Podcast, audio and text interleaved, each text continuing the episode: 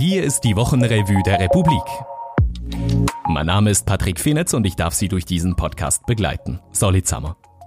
Sie hören eine ungewöhnliche Ausgabe. Eine mit viel mehr Stimmen als den üblich. Eine mit Stimmen aus der Republik-Community.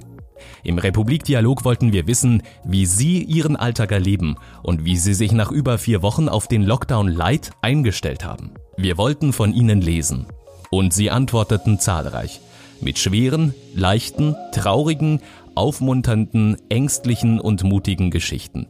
In den nächsten Minuten hören Sie einige dieser Beiträge. Hier sind Ihre Lockdown-Stories.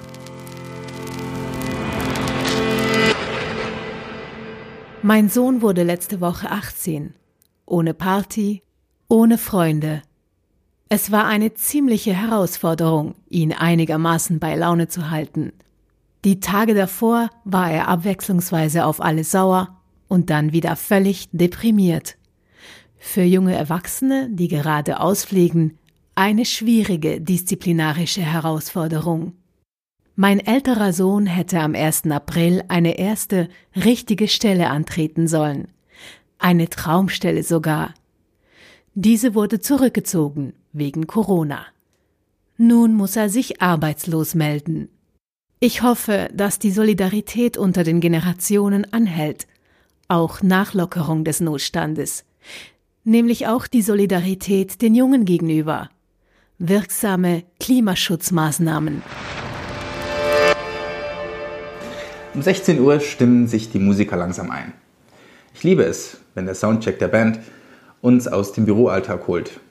Und oft hocke ich dann für eine Viertelstunde dazu und sehe dem Treiben zu. Anfangs März verstummten die Soundchecks und die anschließenden Konzerte immer mehr. Die ersten Bands konnten nicht mehr anreisen. Eigentlich ist der März bei uns absolute Hochsaison. Doch wir hingen nur an den Lippen des Bundesrates, wie lange und wie wir noch die Türen offen haben dürfen und mussten ein Konzert nach dem anderen absagen. Und immer weniger spielte die Musik, bis die letzte Band in halber Formation den Schlusspunkt setzte. Und seither ist es still. Wir beschlossen, uns ins Homeoffice zurückzuziehen und leiteten die Kurzarbeit ein. Der Bund versprach, alle aufzufangen, doch unsere Mitarbeiter auf Abruf fallen durch. Das kostet Substanz, während die Brio-Eisenbahn durch das improvisierte Pult fährt und unser Kleinster mich fragt, ob ich glücklich bin, zu Hause zu schaffen. Ich möchte ihm sagen, dass Papa sich Sorgen macht, um all die Menschen, für die er sich verantwortlich fühlt, um die Zukunft in so vielen Lebensbereichen. Auch das Homeoffice und Familie in diesen Zeiten, wo alle zu Hause sind, nicht einfach ist. Es ist schwer, allen Rollen gerecht zu werden. Doch heute scheint die Sonne und wir bauen zusammen einen großen Duploturm, bevor ich mich endlich an die Mehrwertsteuerabrechnung setze, die ich schon lange vor mich herschiebe. Die Musik wird wieder spielen. Davon bin ich überzeugt. Persönlich habe ich mit dem Lockdown keine Probleme. Ich fühle mich privilegiert, ein sicheres Dach über dem Kopf, ja sogar einen Garten und Freunde zu haben, mit denen ich auch online kommunizieren kann. Aber was die Zukunft anbetrifft, gehe ich durch ziemliche Wechselbäder zwischen hoffnungsvollem Optimismus auf alles, was sich nun ändern kann, und Befürchtungen ab der die Gesellschaft spaltenden Tendenzen, die sich bereits wieder am Horizont abzeichnen. Einerseits die vermehrte, wunderbare Hilfsbereitschaft gegenüber allen im näheren Umfeld, andererseits die breite Gleichgültigkeit denjenigen gegenüber, die sich außerhalb davon befinden und zum Beispiel nur 2000 Kilometer von hier durch die Hölle gehen. Dass die Schweiz mit all den Maßnahmen, zu der sie wegen Corona in der Lage war, dann wegen Corona nicht mehr in der Lage war, die paar Kinder aus den Flüchtlingslagern in Griechenland aufzunehmen. Und eine breite Bevölkerung, die es völlig okay findet, beelendet mich und lässt meinen Optimismus sogleich wieder schwinden. Die Frage, was da noch kommen mag und wie dem zu begegnen sei, beschäftigt mich zu dieser Zeit am allermeisten.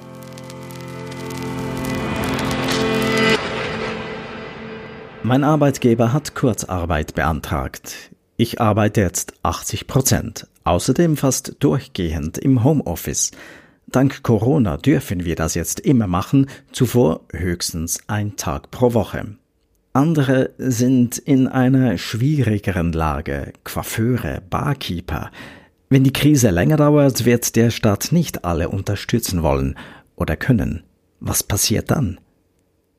Dank Homeoffice schlafe ich jetzt mehr. Ich gehe mehr joggen, dafür weniger ins Fitnessstudio. Sonst hat sich noch nicht viel geändert, da ich schon zuvor auf das Fliegen verzichtet hatte und viel nach Hause liefern ließ. Gestern habe ich eine Liste gemacht. Von meinem Friseur, meiner Kosmetikerin, meiner Rolfing-Therapeutin und anderen Menschen, die mich regelmäßig verwöhnen mit ihrem tollen Service. Heute habe ich sie angerufen und sie gefragt, soll ich ein Abo bei dir lösen? Für später. Sie haben sich sehr über meine Nachfrage gefreut. Am Morgen ganz früh gehe ich auf einen zügigen Spaziergang, nehme das Theraband für alle möglichen Kräftigungsübungen mit und auf einem Steintisch mache ich Push-ups und Liegestützen. Bisschen hart, aber in der frischen Luft. Jeden zweiten Tag eine angeleitete Yogastunde über Zoom oder WhatsApp. Den Frühlingsputz habe ich dermaßen ausgedehnt, ich bin frühestens Ende Juni fertig. Mir fehlt mein regelmäßiges Schwimmtraining. Meine Badewanne ist definitiv zu kurz. Gute Musik, gute Lektüre und ab und an ein Schwatz mit Freundinnen und Freunden. Voilà, mon Programm. Bin seit letzter Woche 100% in Kurzarbeit. Meine Arbeitgeberin ist ein Reiseveranstalter. Ich mache mir viele Gedanken um die berufliche Zukunft. Andererseits bin ich völlig entschleunigt wie noch nie in meinem Leben. Da ich stark sehbehindert bin, höre ich mir die Zeitungen an, mache eine Stunde Sport am Tag. Und ja, ich habe sogar angefangen mit Kochen und Gartenarbeit, eigentlich Hobbys meiner Partnerin. Habe jetzt Zeit für Dinge, die sonst fast keinen Platz haben. Meine Partnerin hat für die Region Bücher bestellt und liefert diese nun aus zum Ausleihen. Schön, wenn Bücher unterwegs sind.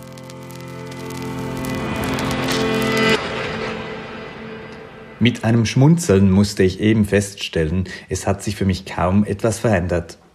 Lässt man die neuen Hygieneregeln mal weg, dann mache ich aktuell nichts anders als sonst auch. Homeoffice und Teilzeitarbeit hatte ich vorher schon. Für mich Kochen ist eine Leidenschaft, ganz ohne Leiden. Es entfällt das schlechte Gewissen, dass ich nicht in den Bergen am Sport machen bin und meine sozialen Kontakte auch offline pflege. Aber als introvertierter Mensch ist das eh mir eine Pflicht, gehört sich halt so. Viel Kraft an alle, die es nicht so easy haben. Auch diese Zeit geht vorbei. Und hier, was Sie auch noch interessieren könnte. Zurück in die Diktatur. Seit Jahren machen Menschen aus Eritrea die größte Gruppe von Asylsuchenden aus. Mit höchstrichterlichem Segen weisen die Schweizer Behörden immer mehr Asylsuchende aus Eritrea ab und versuchen sie zur Rückkehr zu bewegen, zu Tausenden. Die Rückkehr in das autoritär regierte Land sei möglich und zumutbar, findet das Staatssekretariat für Migration. Recherchen des Journalistenkollektivs Reflekt mit der Unterstützung der Republik zeigen, wie fragwürdig diese Sicht ist. In der dreiteiligen Serie Zurück in die Diktatur zeigen Christian Zeyer und Florian Spring, was mit den Menschen passiert, die nach Eritrea zurückkehren. Wie schlecht das Leben in der Schweiz sein muss, damit sie überhaupt gehen und worauf die Schweiz ihre Politik abstützt. Wie bleibt man zu Hause, wenn man keines hat? Ronja Beck, Anja Konzett, Carlos Hahnemann und Brigitte Hürlimann zeigen auf, wie in der Schweiz, einem Land, in dem gerade viel Solidarität herrscht, viele der Schwächsten trotzdem zu vergessen gehen drohen. Es ist eine Reise an die Ränder. Am Gericht. Ein Jugendlicher, der ein Verfahren am Hals hat, ist nach einem Jahr nicht mehr derselbe. Das sagt die Berner Jugendrichterin Caroline Strasser. Sie findet, weil die Prozesse vor dem Jugendgericht in der Regel nicht öffentlich sind, hätten viele Menschen ein falsches Bild davon. Sie spricht mit Daria Wild über Pro und Contra von Verschärfungen, den Sinn von teuren Maßnahmen und dem Urteil als Chance. Bin schwanger. Jetzt wird es ungemütlich. Einen Monat lang herrschte in Bern ein neuer Ton, die große Einigkeit. Nun aber kommt die Rückkehr zur Normalität. Daniel Binswanger schreibt in seiner Kolumne, dass dies politisch die Rückkehr zu harten Grabenkämpfen bedeute.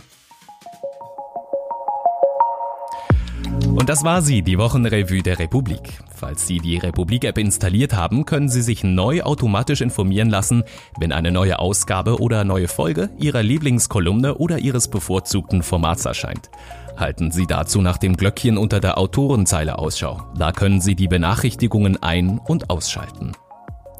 Mein besonderer Dank gilt den Freunden und Kolleginnen, die die Lockdown Stories vortrugen. Das waren Anja Konzett, Katharina Hemmer, Conny Stadler, Tobias Bolzern, Philipp von Essen, Richard Höchner und Michael Salzgeber. Sagt Ihnen dieser Podcast zu, abonnieren Sie ihn, wo auch immer Sie diese Ausgabe gefunden haben. Mehr Informationen finden Sie auf republik.ch/wochenrevue. Bis nächste Woche.